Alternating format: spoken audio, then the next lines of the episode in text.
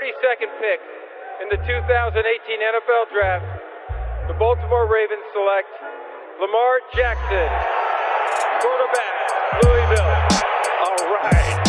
Hey! Creativity. Number two, Derek Jeter. I love me some Steph Curry. Steph Curry is the greatest shooter in the history of basketball. Curry drive, scoop layup. Oh, beauty from Steph Curry. If I play basket, I could play with LeBron without a problem. And if they need help, I'll help them. Moore told us, and now we have an altercation. Alex Ovechkin pounding away on Andrei Svechnikov, who's down. That one right there made you the greatest player of all time.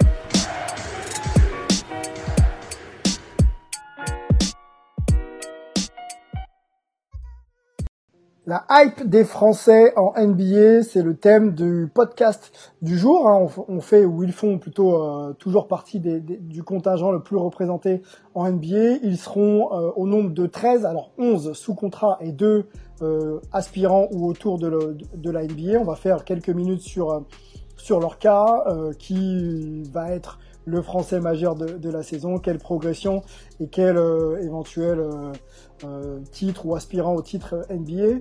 On va en parler avec euh, avec les amis de la même la Hype Family plutôt. Melvin qui est du côté de Malibu est bien présent euh, avec nous. Salut Melvin. Salut, ouais, de présent à Malibu pour quel pour une semaine de vacances, mais euh, hâte de parler des de nos petits Frenchies. Yes, yes, yes. Antoine, par contre, toi, t'es toujours sous la neige. Hein? Je crois qu'il neige à New York. Ouais, effectivement, on a eu de la neige et puis euh, bah ici ça fond pas quoi. Une fois que c'est tombé, ça reste. En plus, on a eu euh, one foot comme ils disent ici, donc euh, à peu près euh, combien ça nous fait? Ça Du 30 cm. Et euh, donc voilà, il y a, y a des grosses piles de neige par-ci par-là. C'est les aléas de. Vu, de, du vu, de, vu, vu du soleil californien, c'est euh, le gars, le gars est bon. Le gars est bon. Il est prêt, mais il est chaud. Euh, les gars, on peut peut-être situer un petit peu euh, le sens de l'histoire. L'un des premiers, on va dire, celui qui est arrivé par la draft euh, à accéder à la NBA, Tariq Abdoulouad, euh, il y a quelques années, je crois que c'était en, en 98 ou 97. Vous allez me corriger, euh, messieurs, ça, ça, ça fait un bon bout de temps. Euh, Tony Parker est forcément aussi passé par là, hein, le quadruple champion NBA. Et, euh, et aujourd'hui, mais ça date pas d'aujourd'hui, on fait partie, la France plutôt fait partie d'un des contingents le- les plus représentés en NBA. Euh, au vu de ce que vous pouvez constater, vous, euh, sur place, messieurs, première petite question avant de rentrer un petit peu dans le, concept et dans, le podcast, euh, quelle, euh, vision ont les Américains de la production sur le plan, on va dire, sportif de, des- Français les plus, les plus réputés Rudy Gobert, Evan Fournier et bien sûr Tony Parker et Boris Dio. Quelle, image ont les Français en NBA de manière générale? Bah, J'ai quand même envie de dire que Tony, alors qu'il avait le nom américain, etc. et tout, c'était quand même le gars que tout le monde savait qu'il était français. Maintenant, quand euh, on nous demande euh, qu'est-ce que tu fais, que tu dis que tu es journaliste sportif ici, que tu es français, ah oui, d'accord, et du coup tu fais quoi? Parce que voilà, bah, je vais, bah, la NBA c'est quand même pas mal suivi en France, euh, etc. Ah, et puis on a pas mal de Français en NBA. Ah bon? Et même des gens qui suivent la NBA, des fois on leur dit, dit des noms, ah bon, bah je savais pas qu'il était français, etc. Donc, euh, enfin dans le point bien sûr, un Frank Nilikina, euh, ça se sait. Euh, mais par exemple, euh, un Rudy Gobert, euh, je trouve pas pas toujours quoi. Euh, faut dire qu'il est pas hyper médiatisé Rudy, alors que quand même euh, c'est voilà quoi, trois fois All NBA, All Star, deux fois défenseur de l'année. Euh, mais bref, euh, donc euh, ouais, j'ai pas l'impression toujours qu'on pense qu'ils sont français, et en même temps il y a l'inverse. Il y a aussi euh, des gens sur qui on tombe et qui disent ah oui, il y a, il y a un tel, un tel, un tel, un tel qui est français. Donc euh, je pense que c'est plus en fonction de- des gens s'ils s'attachent à, euh, à l'histoire un peu personnelle du joueur ou euh, juste ils regardent la tête et c'est tout quoi. Et sa performance. Mel, les Français en NBA, respectés à leur juste valeur? Moi, je pense qu'ils sont respectés, respectés par les gens qui connaissent le milieu, qui sont dans le milieu et qui savent que la, que, que Gagne a une très bonne formation française et elle est, reconnue. Généralement, on sait que les, joueurs qui sortent de proie, par exemple, généralement sont des athlètes qui sont capables de, bah, faire cette transition en, en NBA. Après, je suis d'accord avec ce que disait Antoine. Euh, pour le grand public, la plupart ne se rendent pas compte de qui est français, qui est pas enfin, français, qui est américain. Moi, j'ai eu le, les mêmes réflexions sur Tony Parker, tu vois, avec, avec des amis qui me disent ah mais Tony Parker est français, je savais pas. Donc après pour le reste, c'est vrai que vu que c'est moins, vu que le reste sont moins médiatisés, c'est aussi euh, c'est aussi plus compliqué, mais euh, mais je pense qu'il y a quand même une bonne une, une bonne réputation euh, pour les pour les joueurs français dans le dans le cercle NBA en tout cas. Bon, attaquons messieurs euh, ce podcast euh, spécial euh, franchise. on a et grâce à, au travail de, Mel que je remercie, on a créé des, on va dire des catégories dans lesquelles on a nous positionné les joueurs et puis on va comme ça remonter un petit peu le fil des catégories. On commence par la catégorie coupée parce qu'il y a des joueurs qui n'ont pas de contrat à l'heure actuelle. Eli Okobo, c'est assez récent et Jalen Horde un petit peu plus tôt dans le mois de, de décembre. On a une une autre catégorie en remontant qu'on a appelé hors rotation. Donc les joueurs qui sont pour l'instant euh, au bord de jouer, mais qui sont plutôt euh, considérés euh, comme des joueurs de bout de, bout de banc. Adam Mokoka, Kylian T et Vincent Poirier. On remonte les role players cette fois-ci. Sekou, Franck, Nilikina, euh, Timothée Cabarro et Théo Malédon fraîchement draftés. On peut mettre aussi Nicolas Batum euh, et son nouveau club des Clippers dans cette dans cette catégorie. Les starters, donc ceux qui vont démarrer, en tout cas qui sont annoncés comme comme starters en, début de saison. Evan Fournier, je pense pas qu'il y ait de doute. Euh, Kylian Hayes, euh, pour l'instant, il est annoncé euh, par son coach euh, comme comme starter et le All-Star Rudy Gobert à la fois sur le terrain et pour ce nouveau contrat signé de 208 millions de dollars sur 5 ans, contrat historique puisque c'est tout simplement le, le, troisième joueur le mieux payé. Tout cas, ça va devenir le troisième joueur le mieux payé à partir de la saison prochaine. Bravo à, à Rudy pour, pour pour son travail, son investissement. Je pense que euh, tout est amplement euh, mérité. Les gars, on, commence par les, joueurs coupés. On fait, on fait euh, assez vite sur sur Jalen, qui que l'on a vu dans la bulle du côté de Portland avec quelques minutes. Hein, Portland a été en playoff. Et et Eli Okobo qui est qui avait signé, on l'avait annoncé dans, Hype du côté de, Brooklyn, mais qui a été coupé il y a de là de ça deux jours, hein, je, crois, Antoine. On commence par, par Jalen et on va sur Eli Okobo avec Antoine derrière. Ouais, bah Jalen Horde, il était, il a pas été drafté la saison dernière, mais il avait signé un, un two-way contract avec euh, avec Jalen avec euh, pardon, avec Portland.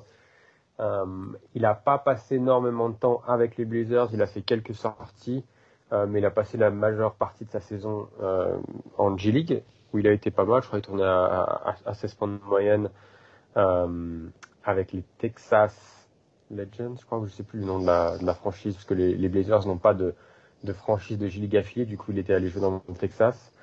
Euh, malheureusement pour lui, il n'a pas été reconduit par les, Blazers. Il avait signé avec OKC euh, pour participer au training camp, mais il s'est fait couper euh, début décembre. Donc pour l'instant, il n'a pas, euh, il n'a pas de contrat okay. pour NBA. Quel est son avenir Rapidement, est-ce que c'est G League ou est-ce qu'il ouais, peut bah, accrocher un spot quelque part? Non, à mon avis, là, les spots, ça va être, ça va être très très compliqué. À mon avis, là, on a, on a toute une période où, justement les, les clubs coupent pour être dans le, euh, bah, pour rentrer dans les, euh, dans les restrictions NBA en termes de nombre de joueurs que tu peux avoir sous contrat. Mhm. Donc là, je pense que ça va être compliqué. Donc à mon avis, ce sera plus en, plus en G League ou du coup en, en, en Europe selon, euh, selon ce qu'il veut. Yes. Avant de d'enchaîner, Antoine, on accueille euh, un retardataire, on va l'appeler ça, on va l'appeler comme ça. Angelo, salut Angelo mon gars. obligé, hein, je suis obligé Angelo, désolé. Salut tout le monde, salut tout le monde. Bon, petit horaire, petit problème de, de, calendrier. On sait que t'es pris, mais on est content de t'avoir avec nous, euh, Angelo. On était sur les euh, bon, sur les joueurs sans contrat euh, pour le moment, deux coupés, Jalen Horde et surtout Eli Okobo. Hein, c'est récent. On se pose la question avec toi et Antoine de savoir comment Eli euh, peut rebondir Est-ce qu'il a une chance de jouer cette année en NBA Est-ce qu'il va devoir repasser par la G-League? Euh, euh, nous tout et ensuite euh, Antoine complétera. Moi, je pense que le chemin vers l'Eldorado, pour lui, ça, passera par la G-League. Il doit démontrer qu'il est performant et qu'on peut vraiment compter sur lui dans le sens où la G-League serait en dessous de son réel niveau et que tout ce qui lui manque est une simple opportunité de vraiment s'exprimer. Euh, il avait montré de belles dispositions euh, par séquence du côté de Phoenix. Et c'est un petit peu comme, euh, comme TRC, il faut, faut simplement être au bon endroit au bon moment et pouvoir démontrer toute l'étendue de son talent. Il est mhm. jeune, donc ça, ça joue en sa faveur. Troisième saison pour Eli. Troisième saison pour Eli Okobo, 55 matchs joués. et en trois en tant que Voilà. starter. Voilà, c'est ça. Et donc, euh, sa jeunesse joue en sa faveur, mais on sait qu'en NBA, ça, ça va très très vite. Donc, autant on peut avoir une certaine patience euh, quand il est question de développer un joueur que bah il y a la nouvelle génération qui arrive derrière. On connaît la qualité de la draft de cette année au niveau des extérieurs et des meneurs, euh, que ce soit euh, euh, Cole Anthony, que ce soit euh, Ali Burton, que ce soit euh, Maxi, que ce Mm. soit euh, tu vois euh, Mm. Lamelo, tu peux tu peux en nommer plein quoi. Et donc à un moment donné, faut pas rater le wagon. Donc euh, pour moi, son opportunité n'est pas passée. Mais par contre, il faut qu'il fasse quelque chose qui, qui lui permette de vraiment se mettre en avant. Donc un retour par la G League où il démonte tout le championnat euh, en signant peut-être un 10 days en- dans une équipe qui serait potentiellement euh, dans le besoin d'un joueur de, de complément sur les lignes arrières ou d'un meneur de jeu euh, qui pourrait compléter l'effectif euh, au cours de la saison, ça pourrait être intéressant. Moi, je pense qu'il devrait s'engouffrer dans, dans l'option two-way Mhm. et de démontrer euh, que il est une classe au-dessus de ce qui se fait en G League et ça pourrait être euh, le, le, le, on va dire le chemin de la salvation, si on peut le dire comme ça pour lui. Yes. Mais c'est clair que si c'est pas cette année, ça peut vite tourner au vinaigre dans le sens où il va devoir se rapatrier sur l'Europe. Ok. Antoine, euh, on parle pas des Suns euh, d'Eli, on sait que le- l'expérience est un peu mitigée, mais est-ce qu'il a pas perdu du temps en, en tentant le- l'expérience Brooklyn avec euh, le monde qu'il y a sur les postes extérieurs? Est-ce que c'était pas un choix déjà un peu euh, discutable? Alors, il y a- c'était quoi? Il y a à peu près deux semaines, dix jours en tout cas, on entend que euh, Eli Okobo arrive du côté de euh, Brooklyn. Ça n'est pas officialisé avant mercredi de la semaine dernière et samedi, il est coupé. Euh, quand on demandait, donc après les premières, pas vraiment rumeurs, hein, c'est vraiment, il avait été dit, il est là. Mhm. On disait ah non non, il est pas avec l'équipe, etc. Donc euh, difficile de savoir exactement, d'autant qu'en ce moment, comme on n'est pas dans les salles NBA, on discute avec moins de monde euh, pour euh, qu'est-ce qui se passait exactement. Mhm. Moi, j'aurais vraiment voulu que ça marche pour lui parce que c'était un petit peu une histoire comme à la Timothée Luau Cabarro, qu'on aime bien appeler TLC ou TLC, où voilà le joueur qui se fait un petit peu brin de balai, etc. Même si c'était quand même pas tout à fait la même histoire, mais bon, et qui en fait a été repéré par les Spurs déjà au euh, par, par les Spurs, Sean Marks, euh, par euh, les Nets au moment de la draft. Ouais. et qui donc en gros bah ils se disent tiens il n'a pas été développé comme on pense qu'il faudrait le développer. Nous on a un bon système de développement ici. On- les qualités qu'on avait repérées à l'époque on pense qu'on peut les exploiter. Donc on le fait venir et on, et on, on tente à notre manière quoi donc euh, voilà j'aurais bien voulu que ce soit une histoire un petit peu comme ça c'est vraiment ce qui s'est passé pour euh, pour Timothée même s'il y a aussi un travail de maturation personnelle de, son côté mais vraiment il, louait la culture l'ambiance le, le development ici euh, et du coup, bah voilà, c'est pas ce qui se passe. Est-ce que c'est le contexte? Parce que c'est pas facile, parce qu'il fallait couper, parce qu'effectivement il y a beaucoup de monde sur ces postes, etc. Ou est-ce que c'est personnel? Euh, Je veux pas casser du sucre sur ton dos. C'est des choses qu'on entend de toute façon en plus souvent, donc ça veut pas forcément dire grand-chose. Ouais. Mais euh, quelqu'un dire que euh, voilà, c'était pas très sérieux quoi chez lui en ce moment, qu'il qu'il fallait un peu plus de maturité chez ce joueur. Je, franchement, j'ai, voilà, c'est un son de cloche et c'est des choses qu'on entend souvent qui veulent pas euh, toujours dire grand chose. Donc voilà. Bon. Mais euh, j'espère pour lui que qu'il y aura une autre opportunité. Mais là, euh, enfin, on, arrive quand même euh, à la deadline quoi. Donc euh, c'est un peu compliqué. Adam Mokoka, on remonte, on est dans la catégorie des joueurs hors rotation. hein, ce qu'on appelle hors rotation ici, c'est les, joueurs qui aspirent à, être posés sur un banc NBA et pourquoi pas prendre quelques quelques minutes. Mais, bon, des joueurs plutôt en bout de banc. Adam Mokoka, deuxième saison NBA, le joueur de, de, de, de Chicago, euh, détenteur d'un two-way contract, hein, ce, ce contrat qui permet de faire la navette entre euh, la, la G League et la NBA. L'an dernier, il joue 11 matchs, 10 minutes, 3 points, euh, 1 rebond, euh, 0,3 passes, 40% à 3 points. Le volume doit pas être euh, très important, mais bon, les tirs, faut, faut quand même les mettre euh, en NBA, hein, qu'on soit un joueur de, de rotation euh, euh, ou pas. Euh, Mel, est-ce que tu vois Adam Mokoka se faire une place dans un roster NBA, que ce soit à Chicago ou ailleurs? Bah déjà, déjà félicitations à lui d'avoir d'avoir signé un deuxième contrat toué parce qu'il était déjà en toué la, saison dernière. Comme tu l'as dit, il n'a pas pu énormément jouer, mais bon, 10 minutes de moyenne sur les 11 matchs. Il a un profil qui est intéressant pour l'NBA parce que c'est un c'est un bon c'est un, bon shooter, 40% à 3 points même si c'est sur 11 matchs, même si c'est sur un petit volume, euh, c'est quand même c'est quand même pas rien. Donc même si ça descend un petit peu, c'est quand même euh, une arme à avoir en NBA aujourd'hui. Et surtout, c'est aussi un c'est un bon défenseur et c'est un c'est un bon athlète. Donc moi, je pense qu'il peut qu'il pourrait euh, trouver un contrat. Bon, on parle plus de, de, de, de bout du banc. Après, il faut voir comment ils vont, les tous les contrats vont pouvoir s'exprimer cette saison, euh, parce qu'on ne sait pas encore trop. Euh, et, et corrigez-moi, euh, corrige-moi Antoine si je me trompe, mais on ne sait pas vraiment comment la, la saison de J-League va euh, va se passer. Donc pour les tous les contrats, ça veut ça veut dire euh, qu'est-ce que ça veut dire? Mais mais je pense qu'il a le potentiel pour faire euh, pour pouvoir trouver peut-être un contrat en NBA. Ouais. Ok, ok. Remontons. Kylian Tilly, euh, le rookie euh, non drafté, euh, mais qui a l'opportunité avec un two-way contract de montrer ce qu'il sait faire avec l'équipe de, Memphis.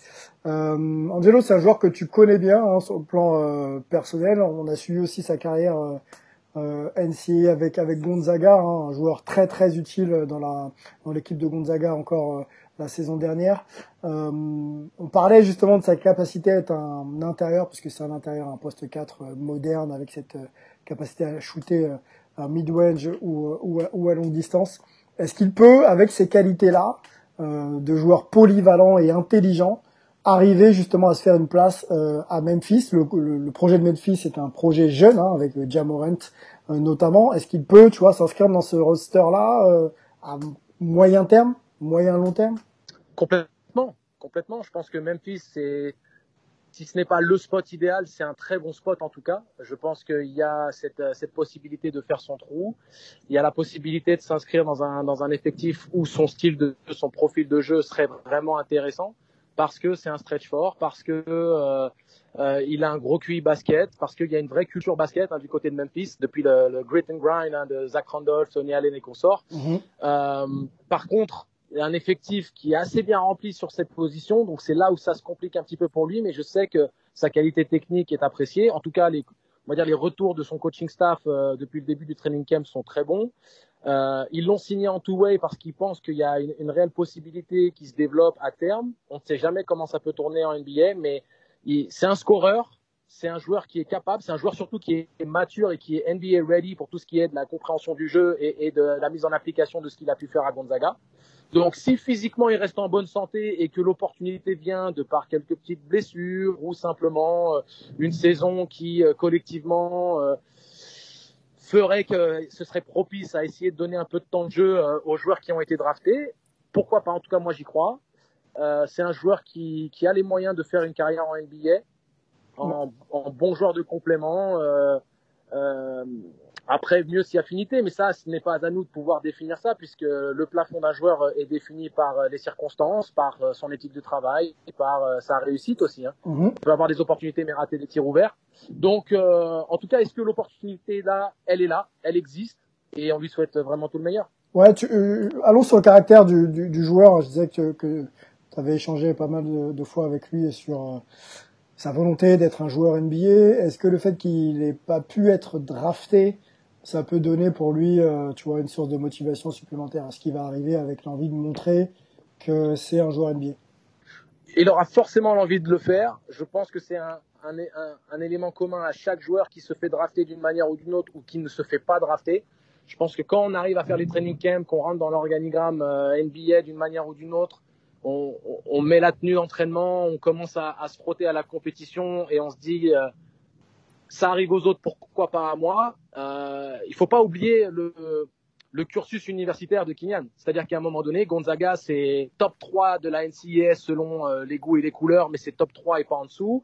Euh, c'est une équipe euh, qui marchait euh, sur la côte ouest et qui était plus que jamais en passe de potentiellement, on va dire, battre le meilleur bilan de l'histoire de, de l'université, gagner ce premier titre universitaire.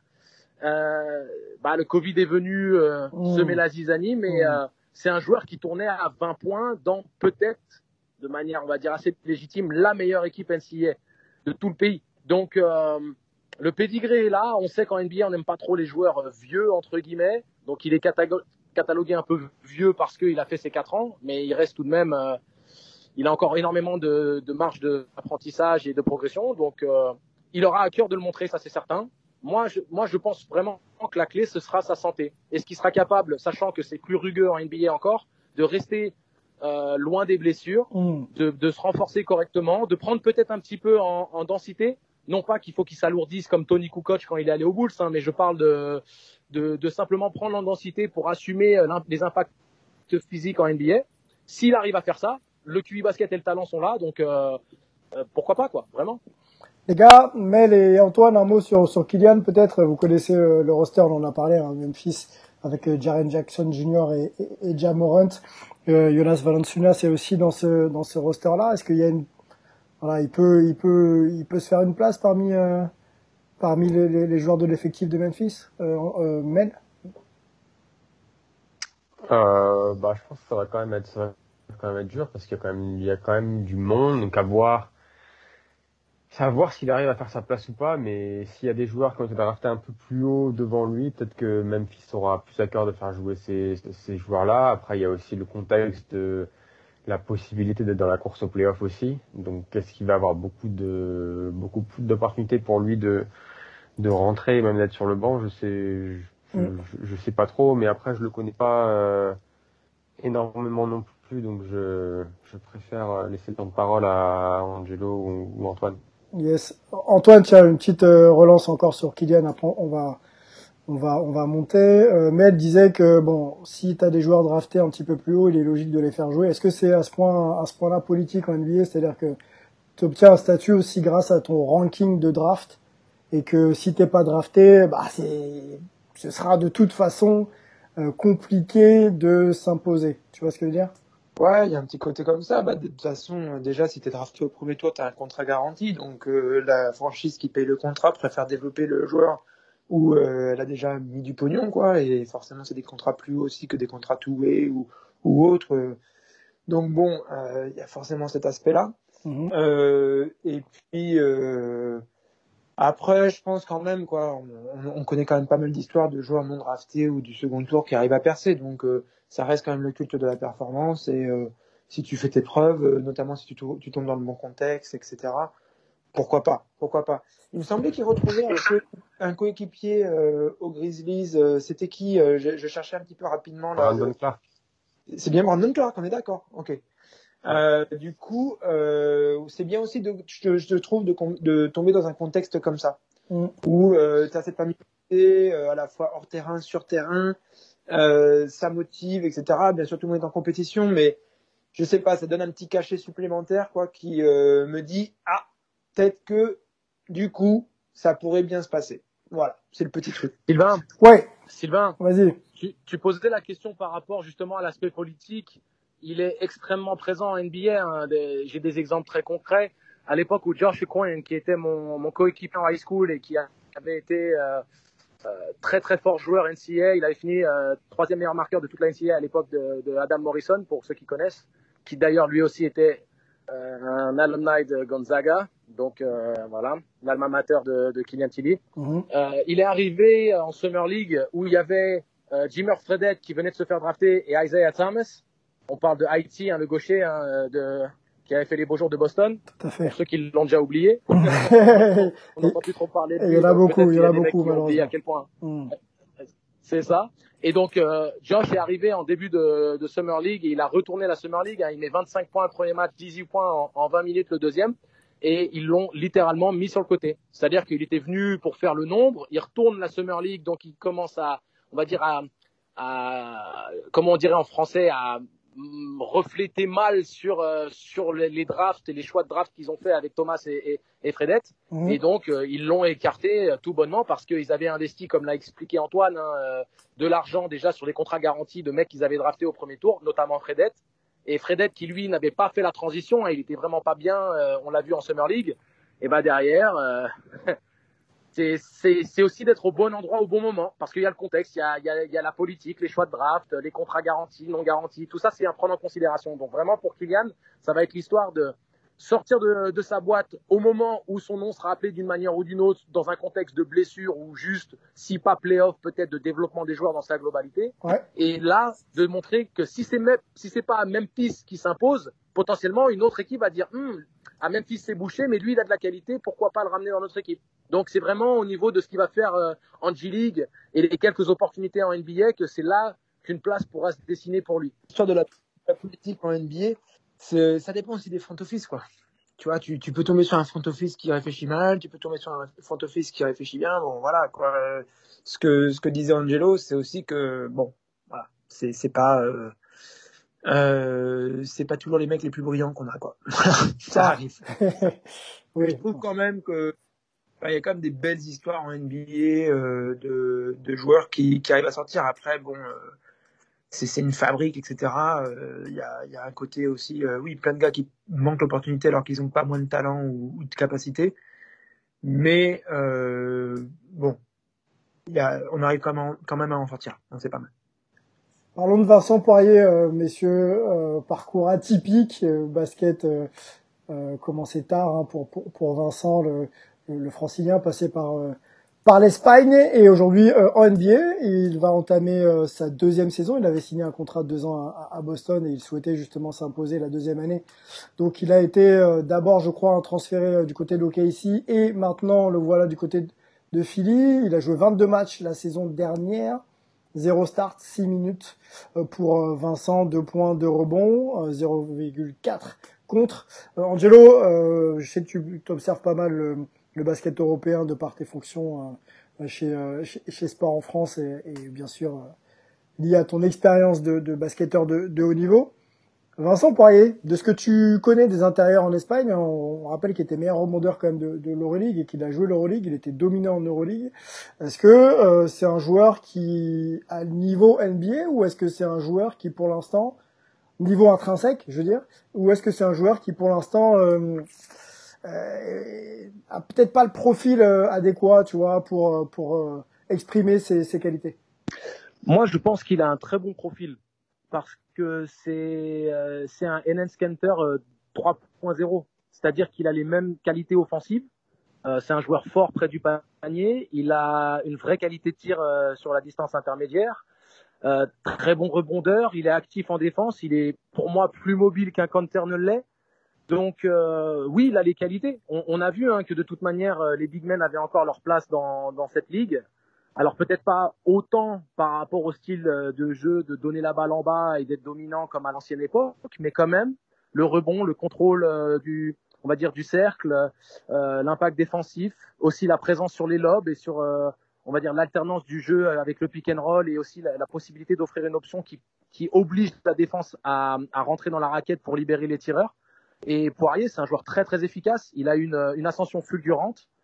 Euh, pour moi, il a toutes les qualités en main pour s'imposer. J'étais un peu déçu qu'ils euh, aient insisté du côté de, de, Boston avec Canter. Par contre, je ne sais pas ce qui se passe en coulisses, donc je ne sais pas ce qu'il propose à l'entraînement. Mhm. Je ne sais pas. Il y a des choses que nous, on peut pas se permettre de juger en disant ah, Boston, c'est n'importe quoi. Je pense que Stevens est reconnu et à juste titre comme un, un technicien euh, intelligent et, et plus que compétent. Donc en partant de ce principe-là, euh, je pars plus dans l'idée qu'il faut qu'il trouve le moyen de montrer ses qualités une bonne fois pour toutes et puis qu'on n'en parle plus.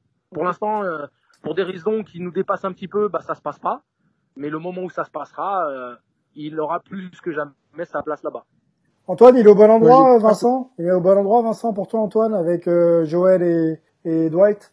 Bah, au moins, Joël et Dwight, euh, bon, tu peux comprendre pourquoi ils sont devant, quoi. Enes Kanter, j'aurais voulu qu'il s'impose un peu plus. Euh, J'y étais allé euh, à Boston au début de saison et je pense que le Turc avait très bien compris le, le truc en se faisant de suite pote, etc. et tout avec Vincent, qui du coup, à mon avis, n'a pas complètement saisi, mais je peux me tromper, que bah non, c'était soit toi, soit lui, quoi.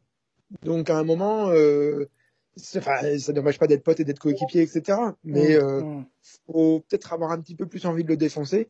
Il y avait un aspect compétition, jeu, il se, il se chambrait pas mal et tout, mais euh, en plus, Enes Kanter, c'est une, une personnalité euh, très très volubile, très très fantasque, beaucoup de blagues, hein, et certains le connaissent peut-être plus sur ses prises de position par rapport à Erdogan, etc. Mais voilà, c'est pas du tout quelqu'un de, de sombre, quoi, quelque part. Euh, mais du coup, je trouvais ouais un petit peu Vincent un petit peu euh, timoré et bah c'est ce qui s'est passé après le reste de la saison quoi. C'est que c'est Enes qui a pris euh, toutes les minutes qu'il avait à prendre et et par Vincent. Donc je... là, à mon avis, il faut qu'il vraiment qu'il s'impose, quoi, qu'il dise, moi j'ai envie de jouer, j'ai envie d'y être, je, je suis pas le bon élève, etc. Je, quitte à ruer peut-être un petit peu dans les brancards. Il a 28 ans, il n'en a pas 22, 23, 24. Mmh, il a c'est vrai, 28 ans. C'est vrai. Mmh. Les mecs se disent pas, on va le développer en NBA, quoi. Maintenant, c'est soit tu te, tu mets le pied sur parquet, soit sinon c'est foutu, quoi. Donc, euh, Et puis tu, voilà. tu, tu parles de Embiid et tu parles de Dwight Howard, mais il est pas le, il est, il est pas pivot numéro 3 derrière les deux. Hein. Il y a Tony Bradley qui est, euh, qui est, qui est derrière eux, qui a joué avec que c'était la doublure de Gobert la saison dernière. Ouais. Alors il, il casse pas trois pattes à un canard et c'était une des raisons pour laquelle euh, ils sont allés rechercher Derek Favors le Jazz. Hein. Mais euh, mais à un moment donné là, notre ami Poirier c'est le pivot numéro 4 quoi dans la si on regarde le, la façon dont organiser l'équipe. Mmh. Donc pour aller grappiller du temps de ça risque d'être euh, Compliqué. Alors qu'un mec qui va rebond, euh, bah, alors qu'un mec qui va au rebond, pour Philly, c'est, c'est pas mal, quoi. Ils sont des grands, etc. et tout, mais je, me- je me dis qu'il a quand même un rôle à jouer, euh, Vincent, et bon, j'espère que ça va bien se passer avec Rivers, quoi. Après, après, euh, enfin, il y a quelques doutes. Hein, si justement il n'a pas réussi à, à, à récupérer quelques minutes euh, à Enes Kanter, c'est pas Dwight avec le statut de champion NBA et Joel Embiid qui aura tous les ballons et toutes les minutes qui va pouvoir, tu vois, grappiller du temps de jeu, tu vois. Donc c'est là où on se dit que est-ce que est-ce que Philly c'est c'est la situation euh, qui va lui permettre, euh, tu vois, de de- de- d'avoir ce qu'il ce qu'il attend, c'est-à-dire des minutes?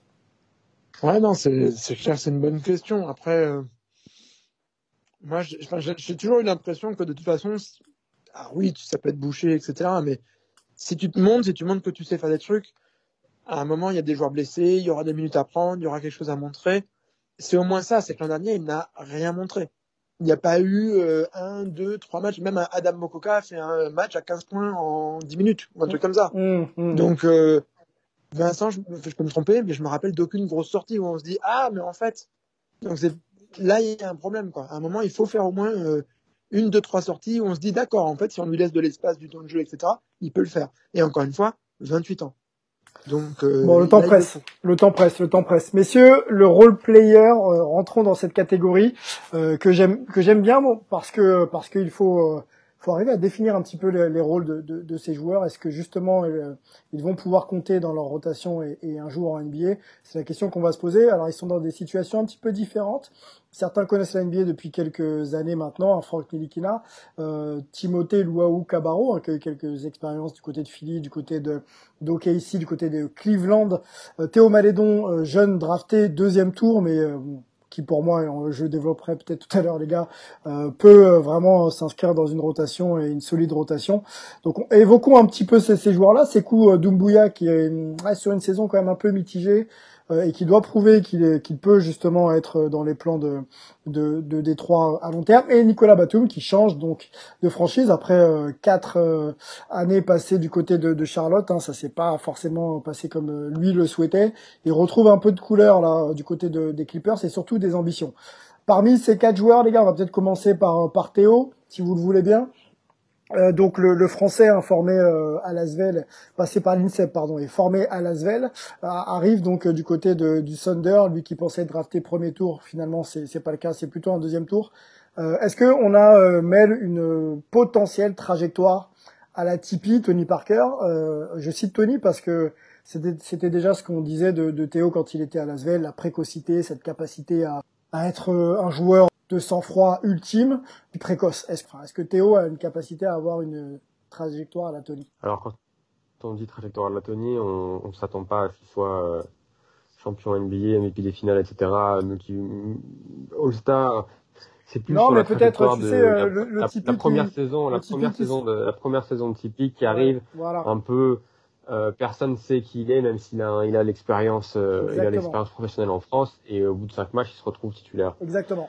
Perso, vu ce que je pense que ce que Théo a montré pendant la, la pré-saison, c'est ce qu'on avait lu dans les dans les mock drafts, euh, notamment d'envergure, euh, où c'est quelqu'un qui, qui sait, euh, c'est un vrai meneur de jeu.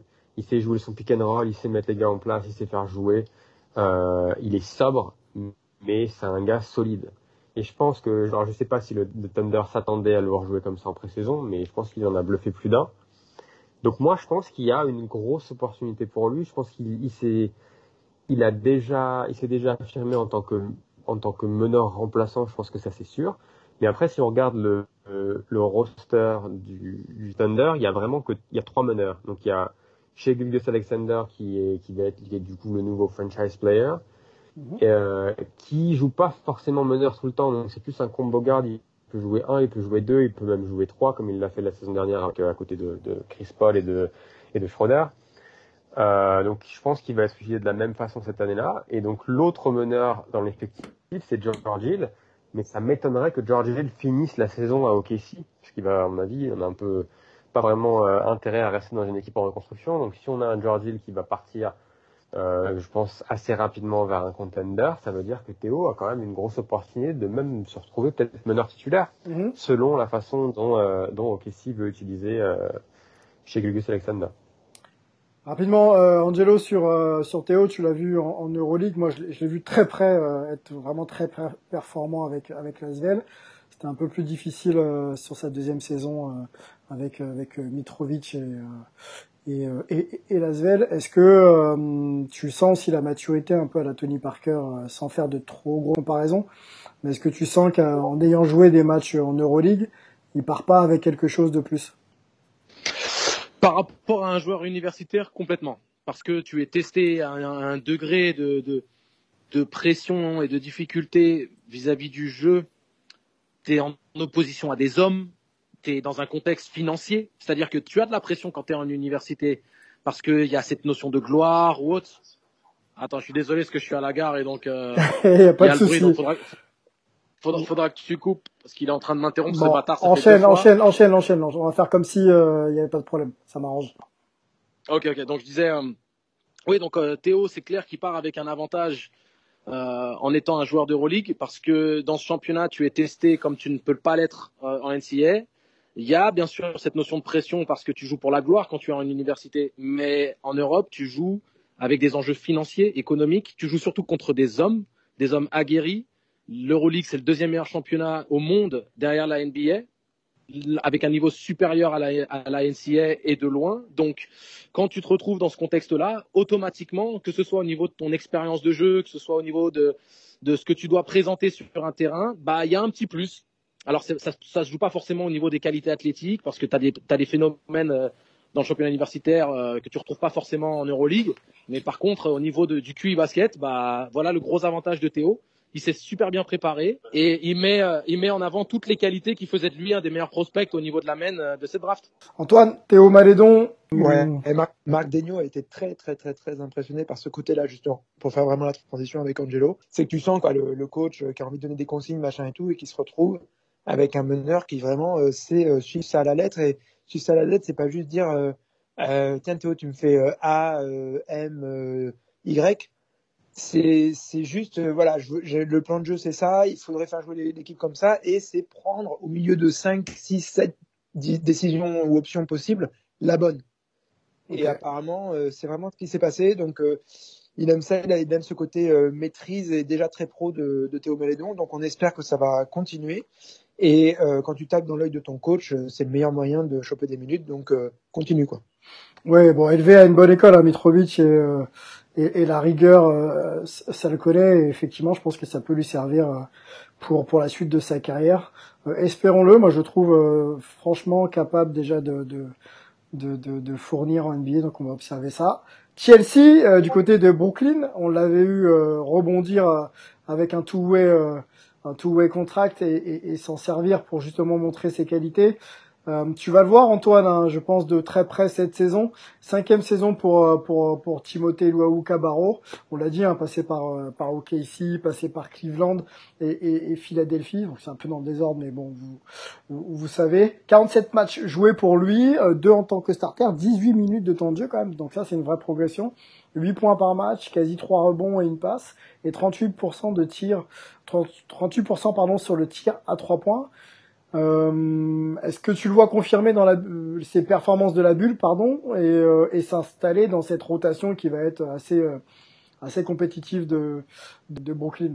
Je pense. Euh, confirmer ce qu'il a fait dans la bulle, forcément, vu ce qu'il y a devant, euh, pas à ce niveau-là, mais confirmer que ce qu'on a vu dans la bulle, c'est un joueur qui a une vraie maîtrise et qui, face à des grosses oppositions NBA, peut continuer d'exister. clairement, il va être plus scouté, etc. Mais bon, il, à mon avis, il peut vraiment exister. Ce que j'ai bien aimé, c'est que il y a une, il a, enfin, ce qui est génial maintenant avec Timothée, c'est que ce qu'on a, ce qu'on lui reprochait sur les premières saisons où ça marchait pas pour lui, c'est qu'il se voyait pas vraiment comme le joueur qu'il doit être en NBA.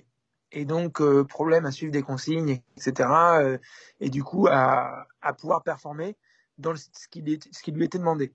Alors là, maintenant, euh, il en parlait beaucoup l'an dernier, il a vraiment compris cet aspect-là. Donc, il s'adapte et ça lui fait une fondation sur laquelle il peut bâtir pour après essayer d'exprimer d'autres choses. Et ce qui est bien, c'est qu'en plus, maintenant, bah, tu as un Kevin Durant qui euh, a une gravité énorme sur le terrain, comme on dit, c'est-à-dire qu'il a toute la défense euh, est un petit peu concentrée sur lui. Et du coup, euh, si tu te présentes bien, si tu es au bon endroit au bon moment, il va te faire jouer. Et c'est ce qu'il a fait deux fois de suite, deux possessions de suite au premier match, où il a mis Tim en très très bonne position, une fois au dunk et une autre fois corner à trois points, ça rentre. Derrière, sur le match d'après, c'est TLC qui lui rend euh, l'appareil à KD, vraiment euh, des surnoms d'initiales les deux, euh, puisque il se prend le ballon, je crois au rebond ou juste après le rebond il a la passe team et il voit KD, il le fait partir en, en contre-attaque, etc. Bref, il y a des bonnes connexions qui se passent et on sent qu'il est bien dans sa tête, Timothée. Je pense que moi je l'avais eu en, en, interview la semaine dernière. Ouais. quelques en one on one, là quelques minutes quelques quinzaines de minutes à peu près. Euh, c'est à dire sur l'équipe en abonné si vous l'êtes. Euh, sinon, ne critiquez pas, ne critiquez pas l'équipe parce que voilà, ça veut dire que vous ne lisez pas de basket dans l'équipe. Je le place.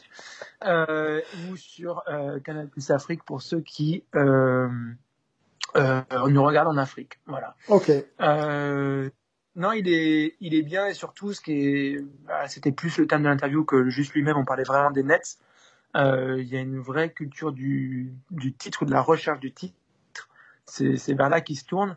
Et tout l'effectif, donc ça veut dire aussi euh, team, euh, se voit comme une équipe qui doit performer, qui doit aller très très très loin. Et ça, je pense que ça, ça aide toujours. Bon, euh, Franck, avançons, messieurs, parce qu'il y a encore pas mal de pas mal de Français à, à, à évoquer. Franck Nilikina, quatrième saison, euh, drafté euh, numéro 8 hein, à, à, New York, les Knicks de New York, si cher à, à, Antoine. Il est dans la dernière année de son contrat, Franck. déjà, le temps passe vite. 57 matchs joués, 28 ou 26 même, 26 pardon, en tant que titulaire, 21 minutes de temps de jeu. c'est un chiffre que je pensais inférieur, 6, 6 points 6 points, 2 rebonds, 3 passes. Euh, par contre, dans, dans, dans le body language, on a l'impression que Franck est un peu en difficulté euh, à, New York. Les gars, euh, soyons, soyons assez francs dans, nos questions et nos analyses. Surtout, est-ce que c'est l'année ou jamais pour Franck? Et surtout, est-ce que, quand je dis jamais, c'est est-ce que pour le coup, l'avenir NBA n'est pas en train de s'assombrir si jamais Franck ne fait pas la saison qu'il que tout le monde attend, on, on va dire qu'il doit faire avant ça. Euh, Antoine, ton avis sur, sur Franck, est-ce que, euh, est-ce que là, il faut vraiment fournir ou sinon c'est compliqué? Bah, De toute façon, ça a toujours été compliqué au Knicks hein, avant que ce soit compliqué pour lui. Mais effectivement, comme c'est aussi compliqué pour lui, c'est pas une bonne euh, conjoncture quoi, quand on met les deux comme ça ensemble. Euh, pour rappel, hein, il a quand même eu euh, trois coachs, là c'est quatrième en, en trois saisons. il bon, il est arrivé très jeune il y avait cette image que c'est euh, le no mistake player. Euh, donc à la fois, euh, on peut pas se tromper en prenant un joueur comme lui, et c'est un joueur qui fait pas de, de bêtises sur le terrain. Or malheureusement, euh, quand tu es rookie, tu vas forcément en faire, et je pense que ça a un petit peu trop mis de pression. Euh, y a eu tout le contexte aussi new-yorkais n'aide pas. donc voilà, quand même, mais est-ce mais est-ce que il, fait pas trop de bêtises sur le terrain, mais est-ce que euh, justement pour le coup il en fait peut-être pas assez en fait? Tu vois ce que je veux dire? C'est rentrer sur le terrain en n'ayant pas envie de faire des bêtises et du coup ça te ouais. être arrivé avec ce, cette espèce d'image là et limite cette définition là quoi et c'est le rôle que tu dois tenir. Je pense que c'était vraiment pas l'aider. Euh, et voilà, j'avais l'impression que effectivement, il réfléchissait trop avant de faire des trucs. Euh, voilà, que c'est pas le même rythme aussi en NBA et il y a un ajustement à faire. Euh, j'ai envie que ça se passe bien pour lui, forcément, mais euh, il va falloir quand même un gros déclic. Quoi. Ça peut pas être juste le on va laisser les choses venir ou euh, je vais être la meilleure version de moi-même que je puisse être, etc. À un moment, il va falloir un truc un petit peu quand même. Euh, ah, c'est le moment là. Parce que là, j'ai l'impression que c'est le moment. le, le, truc est un peu pourri quand même, quoi. Il faut bien le dire. Donc, euh, donc à voir. Après, moi, je doute pas des capacités de Franck en NBA. C'est plus euh, effectivement ça, ça c'est quand même pas mal compliqué au niveau de New York. Donc, euh, j'ai pas trop envie de suivre le discours. Ah, il suffirait qu'il aille ailleurs, etc. C'est pas ça. Mais il y a, en tout cas ici, c'est clair qu'il faut qu'il se passe quelque chose, quoi. Bon, euh, est-ce qu'il peut se passer quelque chose, euh, Angelo, à, New York? Est-ce que, euh, là on l'a vu, hein, il va entamer sa quatrième saison, est-ce que c'est à New York que le déclic peut arriver? Soyons clairs. est-ce que c'est à New York qu'il peut arriver? Oui, il peut arriver à New York, notamment avec un coach comme Thibodeau qui va compter sur ses qualités défensives, donc il a une carte à jouer. Maintenant, il faut qu'il arrive à combiner les deux. C'est-à-dire que d'être un bon défenseur, c'est quelque chose qui, c'est une de ses qualités qui est reconnue au sein de la NBA, mais il va falloir passer un palier. Et euh, moi, je suis partisan de dire que c'est do or die. C'est soit cette année, soit pas du tout. Parce que euh, il y a trop de bons meneurs qui arrivent dans la ligue. Et comment va-t-il se démarquer en fait? Qu'est-ce qui va justifier qu'on lui laisse une place en NBA Parce que ce qu'il faut comprendre pour ceux qui aiment la NBA mais qui ne savent pas trop ce qui se passe en, en coulisses, en NBA, soit tu es un joueur qui va faire une carrière de 6 ans et plus et on te garde au sein de la NBA parce que la NBA paye des retraites à vie à ses joueurs, soit tu es un joueur qu'on ne considère pas suffisamment qualitatif ou dans, dans, on va dire un joueur dans lequel on n'investira pas pour un, une retraite à vie éternelle et tu vas être coupé et tu ne resteras pas au sein de la ligue. Donc mmh. soit il arrive à trouver sa voie et à, et, à, et à devenir un de ces joueurs qui auront une place pour le reste de leur carrière en NBA potentiellement, soit c'est bye bye. Et ça me, ça me, ça me rend triste. Hein. J'ai le cœur serré quand je dis ça, parce que je le connais personnellement. C'est un garçon adorable. C'est en plus un, un, un, jeune homme très bien éduqué, qui a toutes les qualités humaines et qu'on aimerait voir réussir, mais il va falloir qu'il se mette vraiment euh, dans cette position du do or die. C'est-à-dire que maintenant, il n'y a plus à avoir peur de la conséquence d'un échec, parce que si il y a un échec, c'est le dernier échec qu'il y aura. Mmh. Donc, faut y aller hein, au, au, culot et sans, sans, se poser de questions, sans maintenant être là à compter, à réfléchir. Euh, le temps de, de, compter est terminé. Euh, saisis l'opportunité qui sera là, mon grand, parce que Thibaudot va te donner la chance de jouer, mais joue au culot en attaque. Moi, quand je vois Malédon qui prend ses tirs et qui réfléchit pas sur le terrain, tout en ayant euh, cette, cette, capacité à rester mesuré et, et dans la réflexion, dans l'analyse du jeu, Franck a la même capacité d'analyse et de réflexion, mais il a aussi une qualité individuelle qui lui permet de prendre des tirs extérieurs et de créer des choses. Donc qu'il y aille, et c'est tout, basta. Sinon, mmh. c'est bye bye. Et, okay. et c'est très triste à dire. Hein. Bye bye NBA carrément pour toi. C'est-à-dire qu'il n'y a pas retour à la case départ quoi. C'est pas euh, je passe par une autre franchise euh, pour euh, pour tenter une dernière dernière chance. Il est vraiment dans cette dernière oui, chance.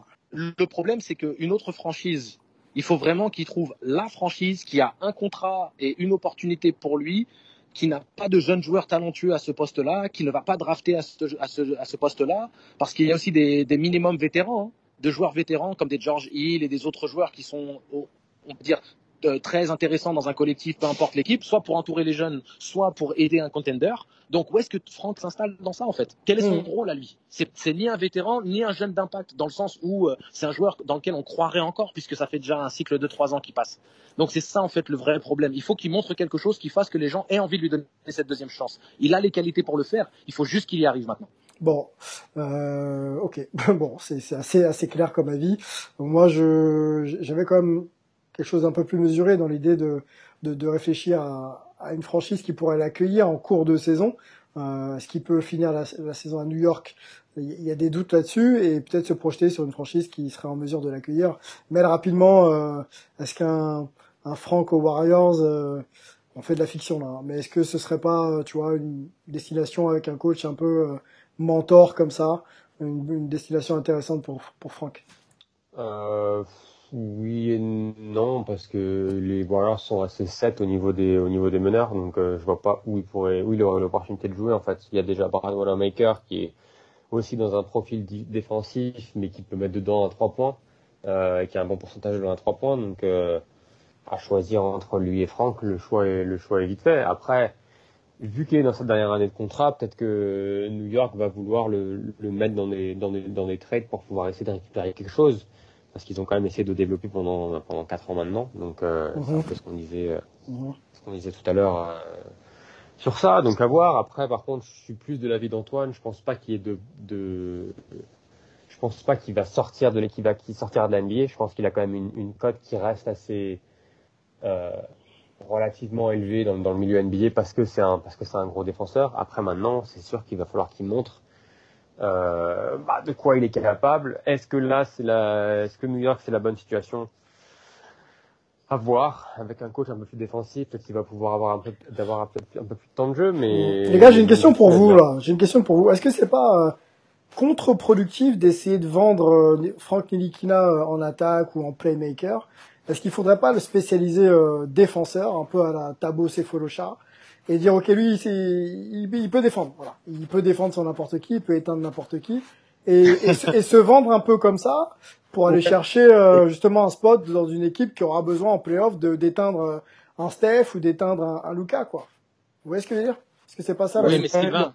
Euh, Non, mais, tu fais ça, faut que, non, mais faut que tu sois Sylvain. un, Ouais, va- faut que tu sois un Indy, quoi. Non, Et une lui, question, c'est. Voilà, du c'est un ça. Quoi. C'est qu'il n'y a pas du three. Donc, euh, je vois pas comment c'est probable. Non, il faudrait que, Ah, Tabo Qui rentre c'était pas pas, pas les gars. Hein Tabo Sefolosha. Est-ce qu'il mettait à trois bah, points il y a eu, il y a eu quand même pas deux, il pouvait les rentrer. Euh, mais euh, même s'il pouvait faire d'autres choses, en fait, euh, c'est surtout qu'on voulait lui faire jouer 3D Tabo, alors que lui, il voulait faire un petit peu d'autres choses. Hmm. Mais Franck, a- il- même si tu es un super super défenseur, il faut que tu puisses exister un moment en attaque sur un rôle, que ce soit du 3 ou autre chose. Hmm. Mais il faut que tu fasses quelque chose.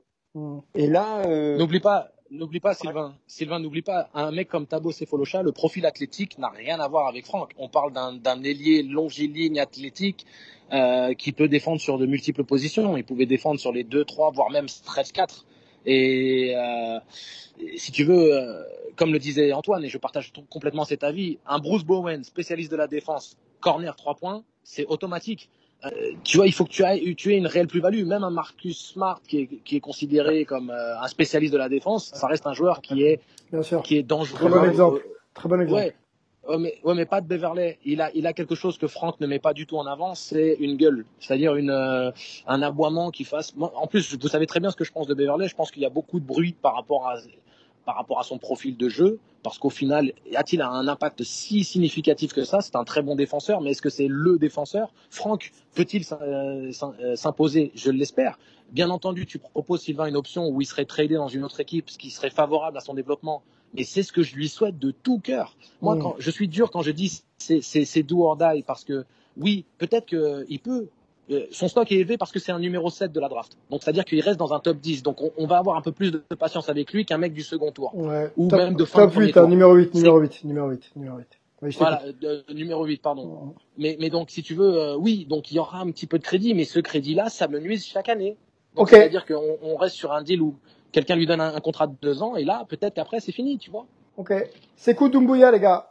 Quel, euh, quel crédit là du côté de du côté de Détroit? Merci pour la transition, euh, euh, Angelo. Euh, deuxième saison pour Sekou, une saison un peu contrastée. On l'a vu faire de très belles choses et puis s'éteindre et perdre la confiance de, de Dwayne Casey aussi. Il a eu un confinement, on va dire un peu compliqué où on sait qu'il est la franchise voulait qu'il reste du côté des États-Unis et de Détroit et lui a- est parti, euh, a retrouvé la, France.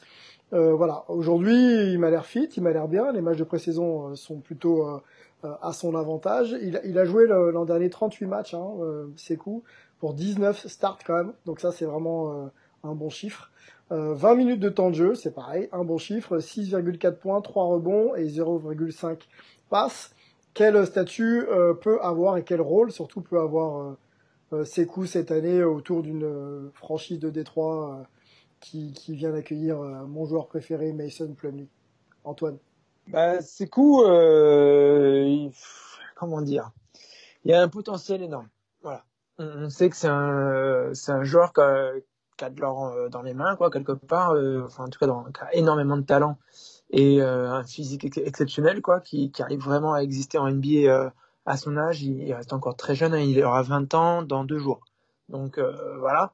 Euh, le 23, puisque on risque de peut-être pas publier ce soir, désolé. Euh, du coup, euh, le problème par contre, euh, c'est est-ce que il peut être euh, suffisamment mature pour enchaîner des performances, etc., savoir quel rôle il doit jouer, prendre les bonnes décisions. Euh, pareil, je l'avais eu en interview euh, la semaine dernière ou celle-là un petit peu d'avant, dans le week-end, il me semble, en fait. Euh, et on a beaucoup discuté. Euh, pareil, euh, ça peut se lire du côté de West France, il faut être abonné aussi. Euh, ou sinon sur Canal Plus Afrique pour ceux qui nous regardent de là-bas. Euh, qui nous écoutent. Il est Qui nous écoute surtout. quand même. Et il, a- il arrive à se placer, il arrive à placer ses trucs. Parfait, il n'y a pas de Oui, problème. il faut, il faut. Euh, mais euh, bref. Euh, Donc maturité, euh, maturité, c'est le fil, le fil rouge de sa de sa saison quoi. En gros, s'il arrive à, à être euh, complètement dans dans ses objectifs, il pourra être un joueur intéressant pour la saison des trois. C'est-à-dire que son plus grand avantage, c'est son plus grand défaut. C'est le côté insouciant, quoi. Donc, c'est ce qui lui permet de rester 30 minutes sur les Brown James.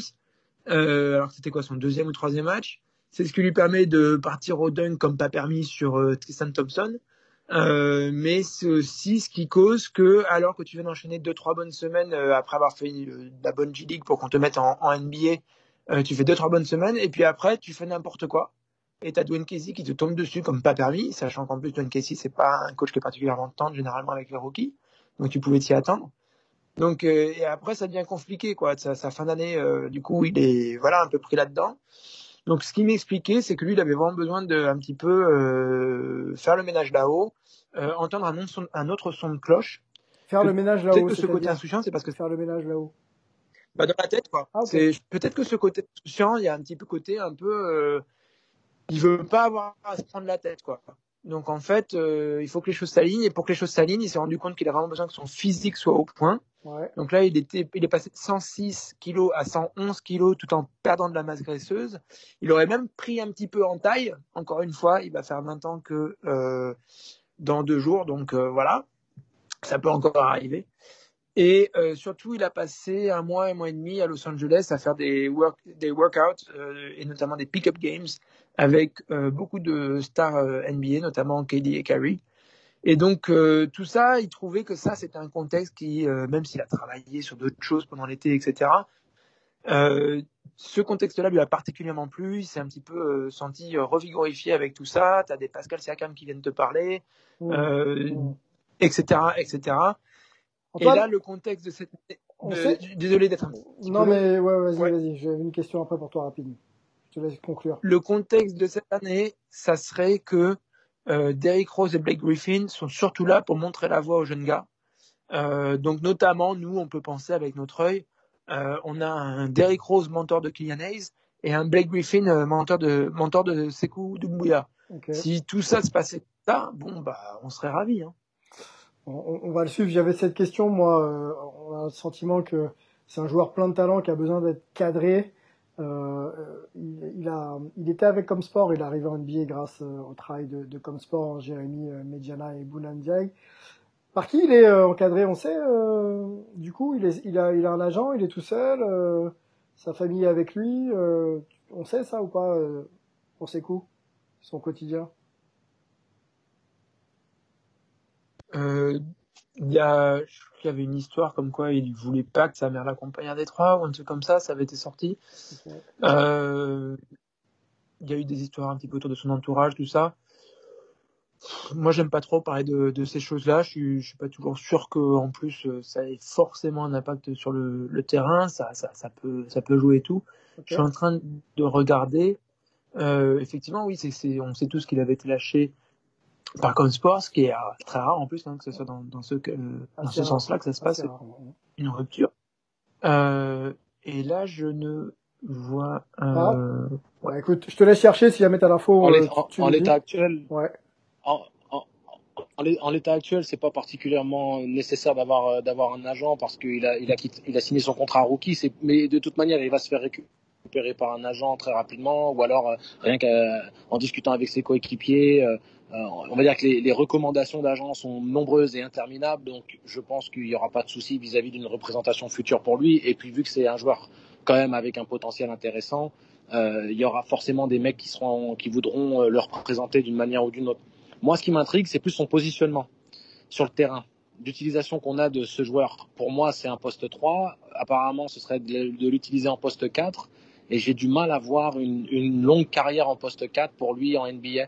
Je le vois plus sur un développement de joueur 3. Qu'est-ce qui te fait douter Qu'est-ce qui te fait douter pour le coup alors Qu'est-ce qui te... La densité physique. Ouais, la, la, densité physique, parce que pour moi, euh, oui, c'est un athlète, mais on parle de la NBA. C'est-à-dire que quand tu vois les spécimens physiques euh, qui, qui, existent, euh, c'est compliqué. Je le... Dites-moi dans quelle équipe NBA il pourrait être starter au poste 4 Une équipe. Mmh. Sur une équipe qui sur une équipe qui joue qui joue petit avec un poste parce que les postes 3 et 4 ils sont quand même assez interchangeables dans le NBA d'aujourd'hui. Je parle starter hein. Je parle pas complément, starter. Ah, ok, mais genre tu le mets l'année dernière dans l'équipe de Houston qui joue qui joue petit, tu peux le mettre euh... il, faut, il pourrait starter en 3 en 3 ou en 4. Quand Donc ça veut dire avec, que tu, quand il start avec quand il start avec des 3, il a il, il a il a il a joué en 4 oui, je sais, non, je, je, je, l'ai vu, hein, je l'ai vu, bien sûr. Je l'ai vu qu'il était en 4. Mais moi, ça m'intrigue, en fait. C'est-à-dire que en 4, de temps en temps, pourquoi pas Mais exclusivement 4, c'est intriguant. Parce que pour moi, il est jeune et il faut continuer à le développer sur ce poste d'ailier qui devrait être le sien, de par sa qualité de tir, ses qualités athlétiques euh, sur le slash et tout ça. Et en fait, de limiter sur du pop, euh, sur du pick pop, euh, dégainer à trois points à tout va, mais pas forcément développer ses qualités de, de dextérité, de prise d'intention sur du jeu de poste 3. Après, je dis pas qu'il n'est pas capable, mais moi, de, faire une longue carrière sur le poste 4, je trouve pas qu'il a non plus les qualités. Euh, euh, je me rends peut-être pas compte, mais il mesure pas 2m10 à ce que je sache. Je veux dire, c'est, on parle de la NBA poste 4. Les équipes qui jouent petit, de small ball, euh, sont pas si nombreuses que ça au final. Et les postes 4 restent assez standards. Oui, mais au-delà de la taille, t'as quand même, au-delà de la taille, t'as quand même des profils ultra polyvalents aujourd'hui, quoi. Des mecs capables de, de driver, de rouler vers le cercle et de prendre des tirs tête de raquette ou euh, à 0 degré à 3 points, tu vois. Et, euh, et je pense qu'il a ce profil déjà assez coups. Après, euh, comme disait Mel, moi je pense que l'alternance sur le poste, c'est plus la monnaie courante en NBA maintenant. C'est-à-dire que tu transites du 3 au 4, euh, tu commences 4, et puis tu as des situations de jeu où t'es 3, etc. Tu vois, t'es plus exclusivement, euh, on va dire, spécialiste euh, d'une position sur le terrain, tu vois, d'un poste. Les gars, euh, on monte, on est toujours dans la, dans la catégorie pardon des, des rotations avec Nicolas Batum, 13e saison.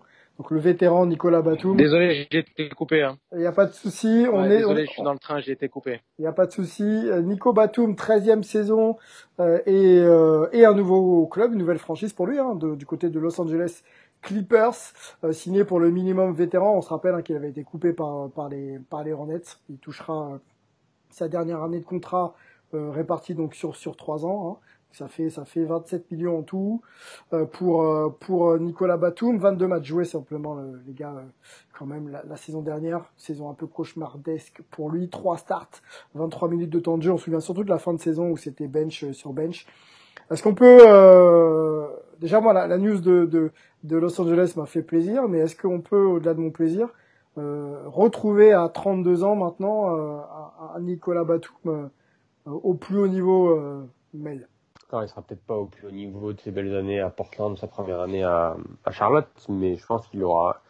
Je pense qu'on va on va voir un autre Nicolas Batum, ça c'est ça c'est ça c'est clair. Il est dans une équipe sérieuse, il a la, la, la, la possibilité de jouer le titre, donc je pense qu'on va avoir un, un, un Batum sérieux et un Batum surtout qui peut euh, euh, rendre service à cette équipe des, Clippers.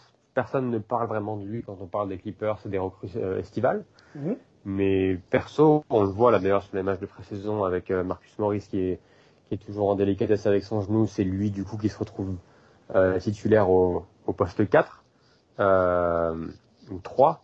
C'est un peu pareil, la même discussion qu'on vient d'avoir sur Sekou Doumbaya. Au final, euh, un mec comme, comme Batum va jouer 3 ou 4 dans ce, dans ce 5 avec un, avec un Ibaka titulaire. Mhm. Donc je pense que, je pense que c'est, je pense que c'est vraiment une bonne situation pour lui. Quand Maurice va revenir, il sera quand même dans la rotation derrière, euh, derrière Kawhi et derrière Maurice. Donc il va avoir ses 15-20 minutes de temps de jeu par match. On l'avait déjà annoncé qu'il peut aussi apporter défensivement parce qu'il est long, parce qu'il peut switcher. Euh, donc moi, je pense qu'au fur et à mesure de la saison, on va voir un Nicolas Batum beaucoup plus impliqué euh, dans, dans, dans, le système de taille dans ce qui peut euh, dans ce qui peut amener à cette équipe. Que impliqué comment, euh, Mel? Impliqué comment? Est-ce que c'est un playmaker sur le poste 4 Est-ce que c'est un défenseur? Ça, tu viens de le dire. Je pense qu'il sera capable de de rendre ses services. Est-ce qu'il peut prendre quelques tirs quand même, essayer d'augmenter un peu son volume de tir et bien sûr son volume de points? Est-ce qu'on l'attend euh, à ce niveau-là, tu vois, Nicolas Batum? Pour toi ou pas? Oui, bah, de toute façon, il, sera, il faudra, il faudra qu'il prenne ses tirs à trois points parce qu'il va avoir des tirs à trois points ouverts de toute façon. Et après, il va être dans la, dans, dans la création parce que ça reste un, ça reste un passeur magnifique, Nico, Nico Batum, mais surtout un, un, gars avec un QI basket qui est, qui est vraiment élevé. Donc je pense que il peut, je le vois mal en gars qui va jouer son 1 contre 1, mais par contre, il peut mettre la balle, euh, la balle sous le bras, mettre un peu de, de, de calme dans une attaque qui était un peu, euh, un peu aux abonnés absents la, la, la, la, saison dernière quand ça, quand ça a compté. Donc je pense que dans cette optique-là, il peut, il peut vraiment rendre service aux Clippers. Euh, Mel, euh, pardon, pas Mel. Ouais, Sylvain. Non, non, c'était Angelo, pardon. Sylvain. Oui, oui dis-moi. Ouais, c'est ce que vous dites, c'est très intéressant parce que cette polyvalence que vous mettez en avant, vous avez parlé du, du, du cas de Sekou, euh, vous parlez de Nico qui peut être utilisé en 4, être un playmaker sur le poste 4, mais ce sont des situations qui sont dictées par euh, des blessures au sein de l'effectif et par les qualités intrinsèques du joueur, mais on n'oublie pas son positionnement initial, c'est-à-dire qu'on peut rendre des services moi, ce que je voulais mettre en avant par rapport à ces coups, c'était simplement. Ah, mais c'est fini ces coups. Euh, on a fini. On, on, on a fini. Non, non, je sais, mais je, je, mettais en avant, je mettais en avant ça par rapport euh, justement à Nicolas Batum qu'on va utiliser peut-être en 4, mais ça va être euh, sporadique et ça peut être un avantage, mais peut-être pas juste euh, exclusif où il sera utilisé que comme ça parce que c'est pas non plus sa qualité première. Donc c'est ça que je voulais mettre en avant tout à l'heure et je rebondis par rapport à Nicolas justement pour ajouter ce petit élément là. Ok, bah c'est entendu. J'étais euh, coupé donc euh, j'étais coupé donc j'en profite. Il ah, n'y a pas de souci. Antoine sur Nicolas que tu as, observé pas mal aussi du côté de de, de, Chicago. Euh, il a 32 ans maintenant. Euh, il, bah, je sais pas si le prime est passé, mais Charlotte, il tu veux dire? Charlotte, pardon, oui. Charlotte. Chicago. Charlotte, oui. Euh, est-ce que voilà, est-ce que est-ce que Batum peut être un joueur clé pour pour les Clippers? On sait qu'ils ont eu beaucoup de manque à la création l'an dernier. Est-ce que voilà, ça peut être un joueur clé? Ouais. Parce que 32 avec deux saisons tu joues quasiment pas, ça, vaut 30 quoi en gros. Donc euh, c'est bah, pas, un joueur âgé euh, en termes de, mileage, de, de kilométrage. Euh, donc euh, pourquoi pas? Euh, il faut surtout euh, que le comment dire le fit marche vachement bien, comme aime bien dire euh, Angelo, c'est-à-dire que vraiment son rôle se mêle très très bien à celui des Clippers. Mais j'ai envie de dire que c'est à l'ensemble des Clippers qu'il va falloir que tout euh, s'agence bien. quoi. On sait que c'est une équipe qui sort un petit peu d'un trauma. Euh, avoir perdu euh, alors que tu menais 3-1, c'est pas normal au deuxième tour. Et donc voilà, il faut qu'ils arrivent à surmonter ce trauma qu'ils s'emboîtent bien, qu'en plus ils ont perdu Montréal Arels, qui est dans le vestiaire voisin du Staples Center euh, avec les Lakers maintenant. Et voilà, il y a un Sergi Baca qui est, là, il y a un Nicolas Batum qui est là. Et, voilà, nouvel agencement avec euh, quand même beaucoup de joueurs qui étaient là l'an dernier. Tu, tu, dois te débrouiller pour que ça se passe bien, c'est tout. Mais je vois pas pourquoi. Ça va surtout dépendre de l'identité de l'équipe mettez une grosse identité défensive sur cette équipe et à mon avis, Nicolas, ça va très très bien se passer pour lui. Voilà. Tu sais, Sylvain, tu sais, Sylvain, au-delà de la, fraîcheur physique du joueur, c'est la fraîcheur psychologique. Donc quand quelque part tu te retrouves basculé dans un profil, euh, enfin dans un contexte de d'ambition, de jouer la gagne et de ce truc comme ça, ça peut redynamiser un joueur qui était moribond euh, depuis un, une ou deux saisons. Donc euh, c'est pas comme s'il était cramé physiquement, ce n'est pas le cas et Antoine a bien raison de le dire, hein, 32 après deux saisons euh, qu'un cas, c'est 30 ans. Hein. Et même si c'était 32, il n'est pas vieux. Et donc, euh, si maintenant il est remotivé, euh, il y a cette nouvelle ambition qui l'envahit, euh, pourquoi pas? Nicolas, c'est un joueur qui est bourré de qualité. Il avait fait les beaux jours de Portland.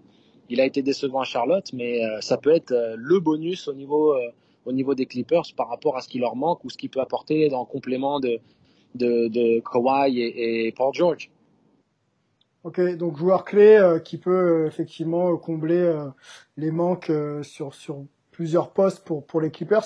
Moi, ce qui m'intéresse de voir aussi chez, chez Nicolas, c'est la manière dont il va être relâché sur un terrain. Voilà, je, je pense comme vous hein, qu'il est capable de faire énormément de choses, mais voilà, peut-être retrouver un peu plus de spontanéité dans ses phases de jeu et puis et puis ça devrait, je pense, euh, bien se passer hein, avec des leaders euh, silencieux que sont euh, Kawhi et, Paul George, je pense que ça peut fitter entre les trois. C'est-à-dire que les mecs vont pas trop parler, par contre ils vont fournir. Donc ça peut être intéressant pour pour Nico. Les gars, on avance, on a encore trois joueurs à faire. On rentre dans la catégorie des starters, donc ceux qui vont commencer en tout cas en début de saison, et qui vont starter en NBA. Kylian Hayes, donc le nouveau euh, venu à Détroit, français, un rookie, euh, le plus haut de l'histoire, hein, français drafté le plus haut de l'histoire, pardon, numéro 7 par, par Détroit.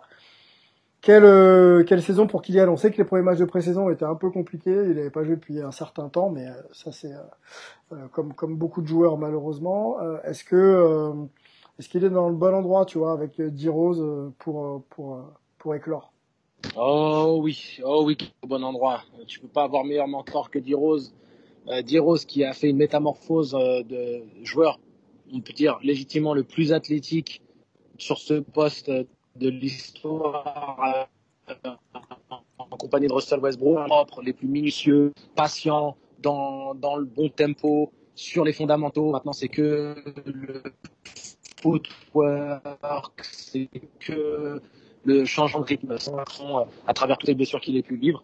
Donc il est avec le mentor idéal, il est dans un profil drafté très très haut, donc forcément on va lui donner ses chances, on va lui donner ses opportunités. La franchise compte automatiquement sur lui. Dès qu'on draft un joueur dans le top 10, bah, c'était le cas euh, du côté de New York, mais c'était un profil euh, très cacophonique, donc ça n'a pas du tout aidé Franck. Mais à Détroit, je pense qu'il y a quelque chose de vraiment intéressant pour lui dans le profil de, ce qui va lui être donné. Donc moi j'y crois. Ouais. C'est un bon c'est un bon contexte et euh, au-delà de la rouille de, du début de saison, euh, je pense que euh, il va sortir de sa boîte et et on a vu surtout dans son body language, hein, son langage corporel était vraiment bon. Il, on voyait qu'il se sentait à sa place, qu'il était là où il voulait être. Donc euh, c'est très important aussi pour euh, vraiment s'imposer en tant que titulaire. Ouais. Quand tu parles de beau contexte, c'est quoi? C'est parce que Détroit, on sait que ça va pas forcément jouer les, les premières places euh, à l'est, ou alors c'est parce que il a la confiance déjà de son coach Dwayne Casey qui a dit il va démarrer et puis on va le laisser peut-être un peu apprendre justement de ses erreurs pour qu'il puisse être le meneur dont on a besoin dans les quelques dans les années à venir Est-ce que c'est ça pour toi Être dans le bon contexte? C'est les deux, c'est exactement ça.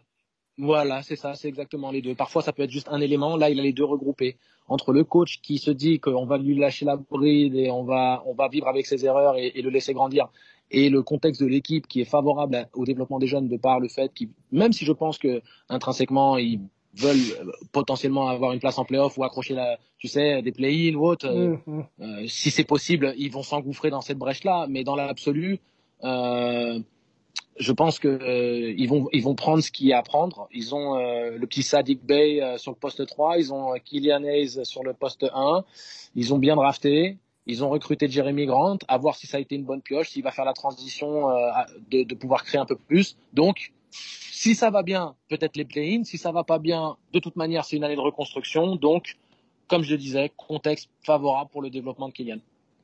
Evan Fournier, euh, neuvième saison euh, NBA déjà pour pour Evan, euh, l'arrière de d'Orlando, qui est dans la dernière année de son contrat. Il a joué l'intégralité des matchs pour Orlando la saison dernière. Il a il a starté à chaque fois. Il a 31 minutes de temps de jeu, 18.5, donc euh, très très fort scoreur. Je crois que c'est une de ses meilleures saisons en scoring à Evan. Euh, hors, ouais, ouais. hors contexte euh, Covid, les gars, on avait, moi j'ai cru entendre qu'il était peut-être question de d'opt-out et d'aller voir un petit peu ailleurs s'il pouvait négocier un contrat plus juteux, en tout cas plus long, et éventuellement récupérer un, projet sportif un peu plus ambitieux. il a décidé d'activer donc sa, sa dernière année, Evan. Et donc il va rester, à, il va rester à Orlando. Euh, quid maintenant de, on va pas parler d'Orlando les gars, mais de l'évolution d'Evan euh, dans cette franchise. On sait qu'il est un peu au taquet, hein, 31 minutes de temps de jeu, 18 18.5. Euh, Est-ce que aujourd'hui euh, lui, euh, on le voit finir la saison à Orlando? Evan, sachant qu'Orlando, les playoffs peut-être cette année, en tout cas chez nous, on les a pas, on les a pas mis forcément en playoffs. Qu'est-ce que, qu'est-ce que tu, comment tu vois Evan cette année? Et surtout, est-ce que tu penses, Antoine, qu'il peut rester et finir surtout la saison à Orlando? Il y avait eu un, bel article euh, sur mon anti Athletic, euh, donc Josh Robbins, qui disait euh, la, déclaration d'Albert Einstein. La définition de la folie, c'est de continuer à faire la, même chose et de penser qu'il va y avoir un résultat différent. Et c'est un petit peu ce qui se passe du côté d'Orlando, c'est qu'ils prennent un petit peu près, en gros, hein, tout le temps les mêmes joueurs, et qu'on pense que ça va faire autre chose. Euh, c'est quand même une équipe qui, à un moment, n'arrivait pas à se qualifier en playoff et qui, là, l'a fait deux années de suite, qui à chaque fois gagne le premier match contre en plus de grosses équipes en face, mais qui derrière se prend un sweep, quoi, un, petit. après avoir pris le 1, se prend un 4-1. du coup,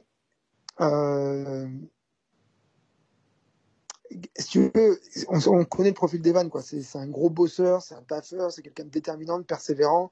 Il joue pas sur son talent pur, quoi. Il joue vraiment sur euh, son côté euh, euh, capable d'un petit peu d'enfoncer de, certains murs, quoi.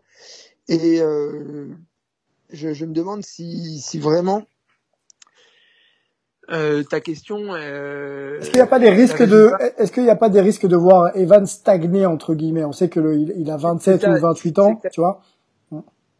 J'ai l'impression que voilà, ta question pose toute l'étendue du problème. C'est que, euh, enfin même lui, quoi, il, a pris sa player option euh, plus parce que le contexte le dictait. J'ai l'impression que vraiment pour autre chose, quoi. Il y a il doit y avoir une fatigue chez lui qui, qui m'inquiète un petit peu, une fatigue un petit peu mentale comme ça, de toujours recommencer le même truc, etc. Même si c'est un taffeur, même si c'est un bosseur, euh, on voit que physiquement, des fois, il en a payé le prix. S'est retrouvé avec euh, une tendinite au poignet qu'il avait beaucoup, beaucoup handicapé pendant toute une saison parce que justement, il avait fait énormément de shoot, de shoot euh, pendant l'été.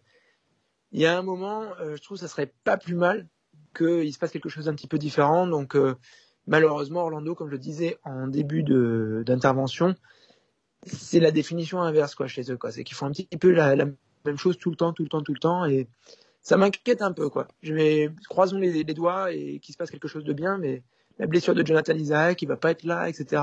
Mm. Ça semble pas super bon à Orlando, mais bon, des fois, euh, des fois, il suffit que la, la mayonnaise presse, quoi, prenne. Hein. c'est ce que eux comptent à chaque fois, tous les ans. Hein, et c'est ça qui est, difficile, c'est que c'est tous les ans comme ça. On se dit ah mais ils sont pas loin, ah mais si juste on faisait ci, ah mais si juste on faisait ça. À voir, à voir, à voir. Mel sur Evan, euh, stagnation ou progression ailleurs? Moi, je pense qu'on va avoir un, un, Evan qui est égal à lui-même. Si on regarde les chiffres, l'année dernière, il a, après son année justement compliquée avec sa, avec la tendinite au poignet dont, euh, que mentionnait Antoine, l'année dernière, il sort sa maison, sa meilleure saison statistique. Record de, record de points. Ça a été sa saison la plus, la plus à droite, surtout depuis qu'il est devenu titulaire en NBA. Euh, donc, je pense qu'il va sûrement essayer de construire sur ça et, J'imagine qu'il va être dans les mêmes eaux en termes de, de minutes, de, de, points. On verra s'il peut, s'il peut maintenir sa, son adresse. Euh, et aussi, il a progressé défensivement. Euh, il n'était pas connu pour être un super super défenseur au début de sa carrière. Maintenant, c'est pas non plus un, un, stopper, mais il est moins, euh, euh, il a un impact moins négatif en défense que ce qu'il était au début de sa carrière. Okay. Euh, moi, personnellement, je souhaite qu'il se fasse trader parce qu'il y a un moment donné, comme le disait euh, comme le disait Antoine, il y a aucun, enfin, je vois pas, je vois pas quel, quel, quel, avenir à Orlando, quoi. Mis à part essayer de grappiller la huitième ou septième place et se faire sortir au premier tour, je vois pas trop ce qu'ils peuvent faire. Alors, il y a eu pas mal de rumeurs de transfert sur un peu après tous les joueurs, hein, mais surtout Aaron Gordon et un peu Evan. Donc, s'il n'y a pas de, de, de, de move important euh, avec une star qui arrive à Orlando, peut-être Evan qui peut avoir, euh, qui peut peut-être jouer un rôle dans cette nouvelle euh, formation là. Moi, j'espère qu'il se fasse trader pour essayer d'aller jouer avec un avec un contender parce que c'est un c'est un, un, bosseur, mais c'est aussi un c'est aussi un gagnant. Tout ce qui l'intéresse à, Evan, lui, c'est de gagner. Donc euh, là, euh, à Orlando, c'est quand même compliqué. Donc moi, j'aimerais beaucoup voir un Evan Fournier dans un rôle soit de starter, soit de sixième homme dans une équipe qui peut jouer le titre. Mhm. C'était, c'était, c'était pour conclure avec toi. Effectivement, si on le voit partir, euh, c'est dans quelles conditions et, justement, à mon avis, s'il veut aller chercher un titre ou être compétitif avec une grande franchise, est-ce que c'est pour starter avec la franchise ou est-ce que c'est pour sortir du banc et être la première option en, sortie de banc, mais tu viens de, tu viens de, tu viens d'y répondre. Donc c'est cool. On va, on va aller sur notre dernier Français euh, All-Star, euh, Rudy Gobert, euh, deux fois meilleur défenseur de l'année. Il en est à sa huitième saison, Rudy. Donc une de moins qu'Evan. Hein. Il va repartir donc avec le Utah Jazz et un contrat quasi max. Hein. C'est, c'est, pas le super max, mais c'est une extension quand même plutôt plutôt intéressante de 108 millions sur 5 ans. Ça démarrera pas cette saison. Hein. Rudy sera autour de 20 27 je crois. 27 encore cette année, il passera autour de 35 la saison prochaine. Euh, Rudy euh, Gobert, bah, c'est 68 matchs. Euh, cette saison, 34 minutes de temps de jeu, 15.1, donc ça je crois que c'est sa meilleure euh, production statistique au point cette année, 13.5 rebonds, 1,5 1,5 passes pardon, et, et, et deux. Donc Rudy était All-Star hein, dans ce All-Star où il a brillé sur les passes de de Trey notamment.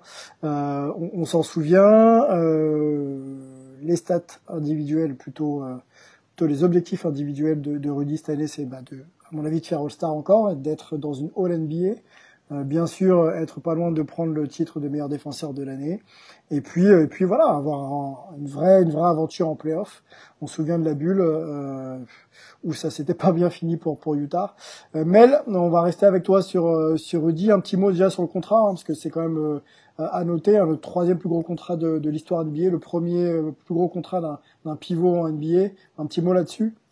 Ouais, bah écoute, c'est c'est honnêtement c'est mérité. Je pense que il a un, un impact qui est plus difficile à voir que euh, des, des, des, stars NBA qui, euh, qui sont avant tout des gros scoreurs et qui ont un, cet impact offensif. Euh, Rudy, il a forcément reconnu par sa défense, mais on oublie aussi que c'est en attaque. Euh, on parle souvent de spacing par le shoot, mais il y a aussi un spacing avec un mec comme Rudy parce qu'il attire les, il attire la défense au cercle et donc ça ouvre le jeu pour ses coéquipiers. Donc je pense que vu la, vu le contexte, à Utah, c'est-à-dire, OK, dernière année de contrat, tu veux pas perdre Rudy Gobert pour rien et tu vas, tu vas forcément pas le, pas le trader, mais si jamais c'était pas mis d'accord sur le, sur le montant, quelle est ton alternative? De trader Rudy d'aller chercher un mec comme euh, André Drummond ou un mec qui sera moins fort ou le laisser partir pour rien? Donc euh, au final, l'extension était, était logique, surtout dans, une, dans un marché comme celui d'Utah. J'aime beaucoup le fait que ce soit pas le super max, mais qui que, que Rudy ait permis à l'équipe de garder une certaine euh, forme de, de, flexibilité au niveau du, du, salaire pour pouvoir recruter dans les années qui arrivent. Mm-hmm. euh, ça c'est pas.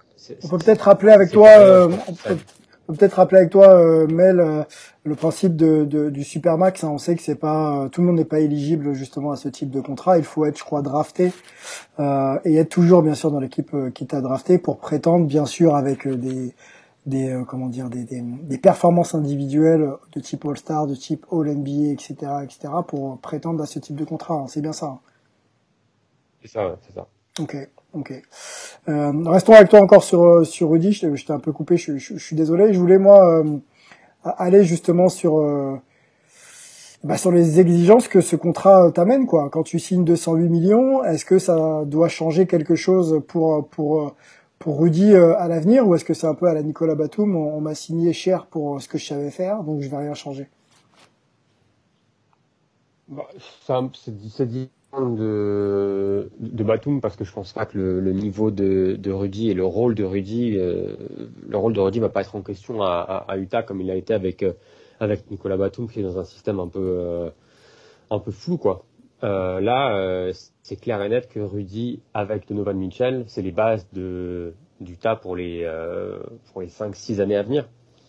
Donc, comme on a vu, pour lui, ça change rien parce qu'il va être dans le dans, dans, dans un rôle qui est similaire à celui qu'il a depuis euh, depuis deux, deux trois ans. Donc cette euh, cette euh, ce fer de lance de la défense.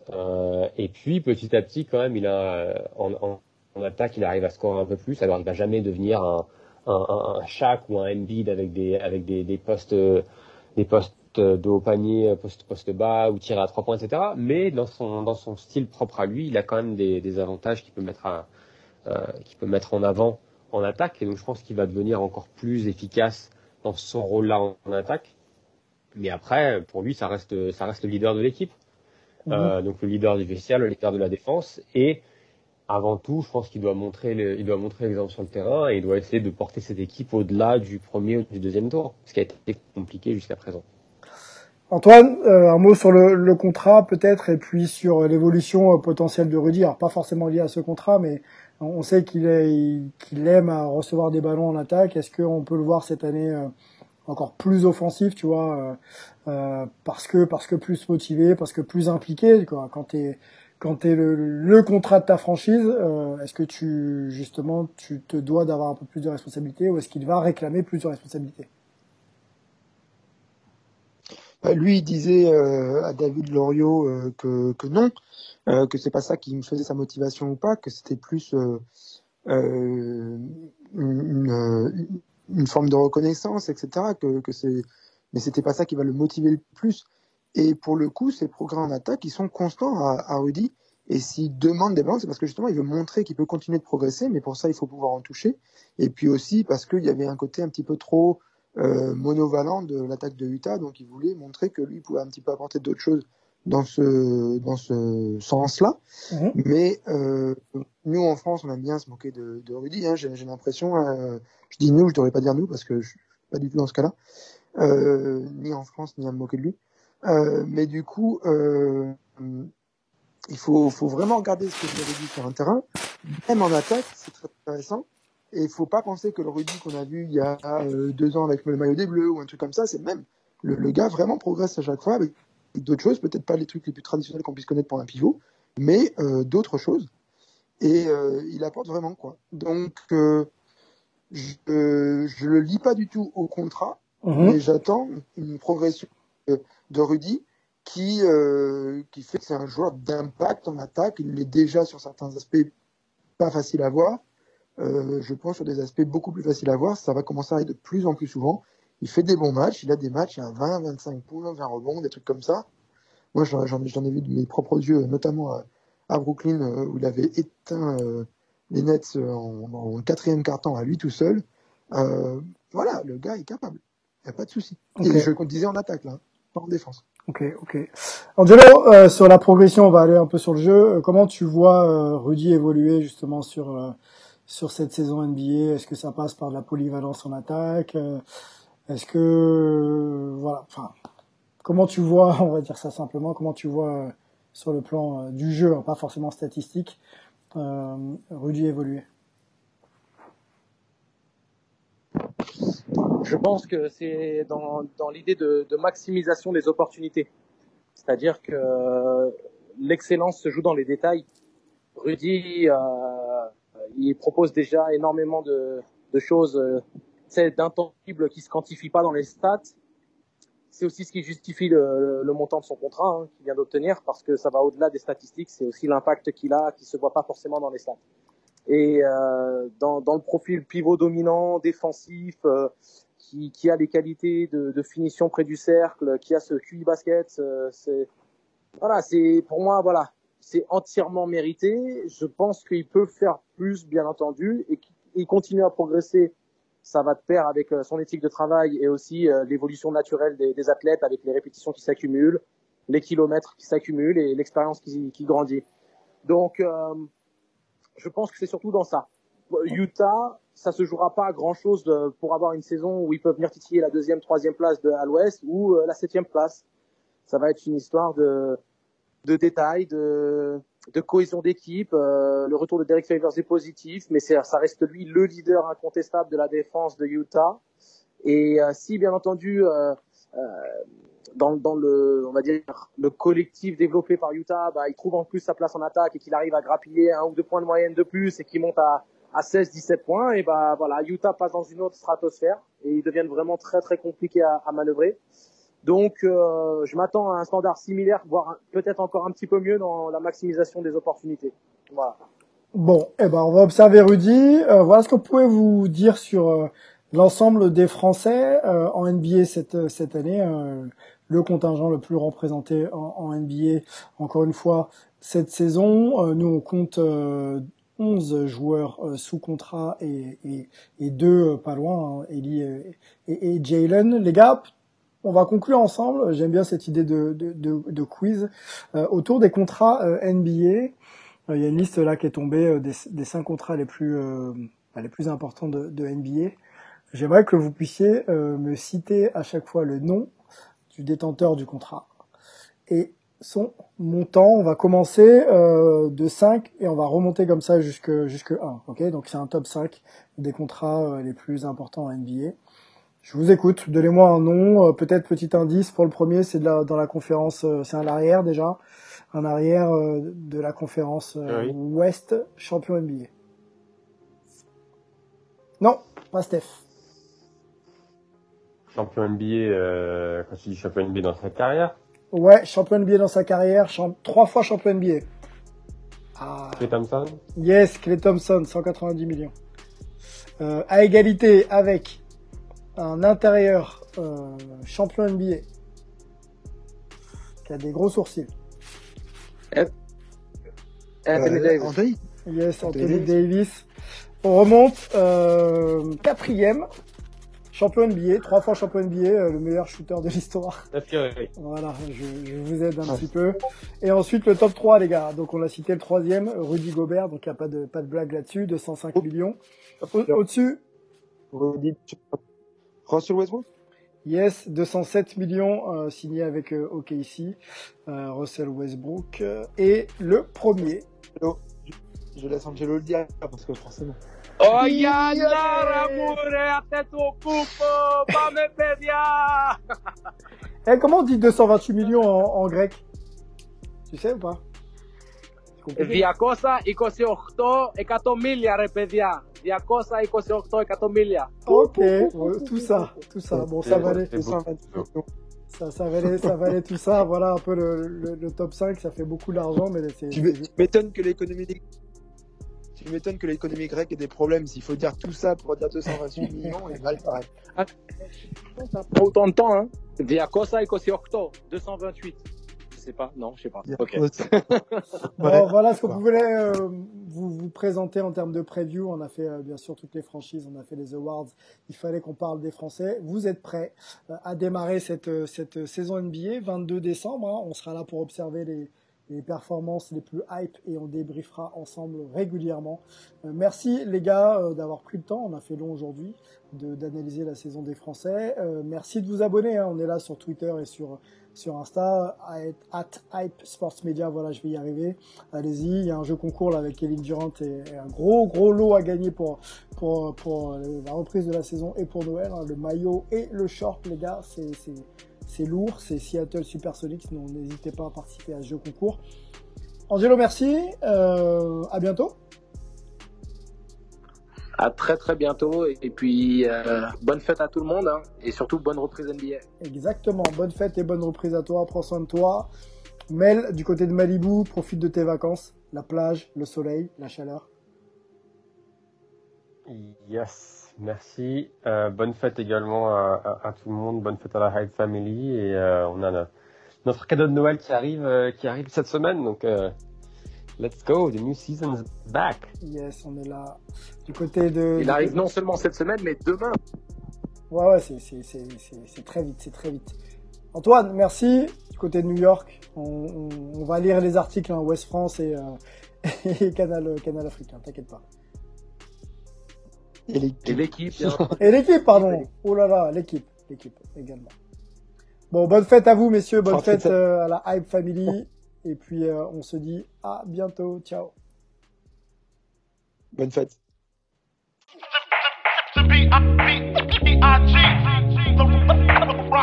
the cell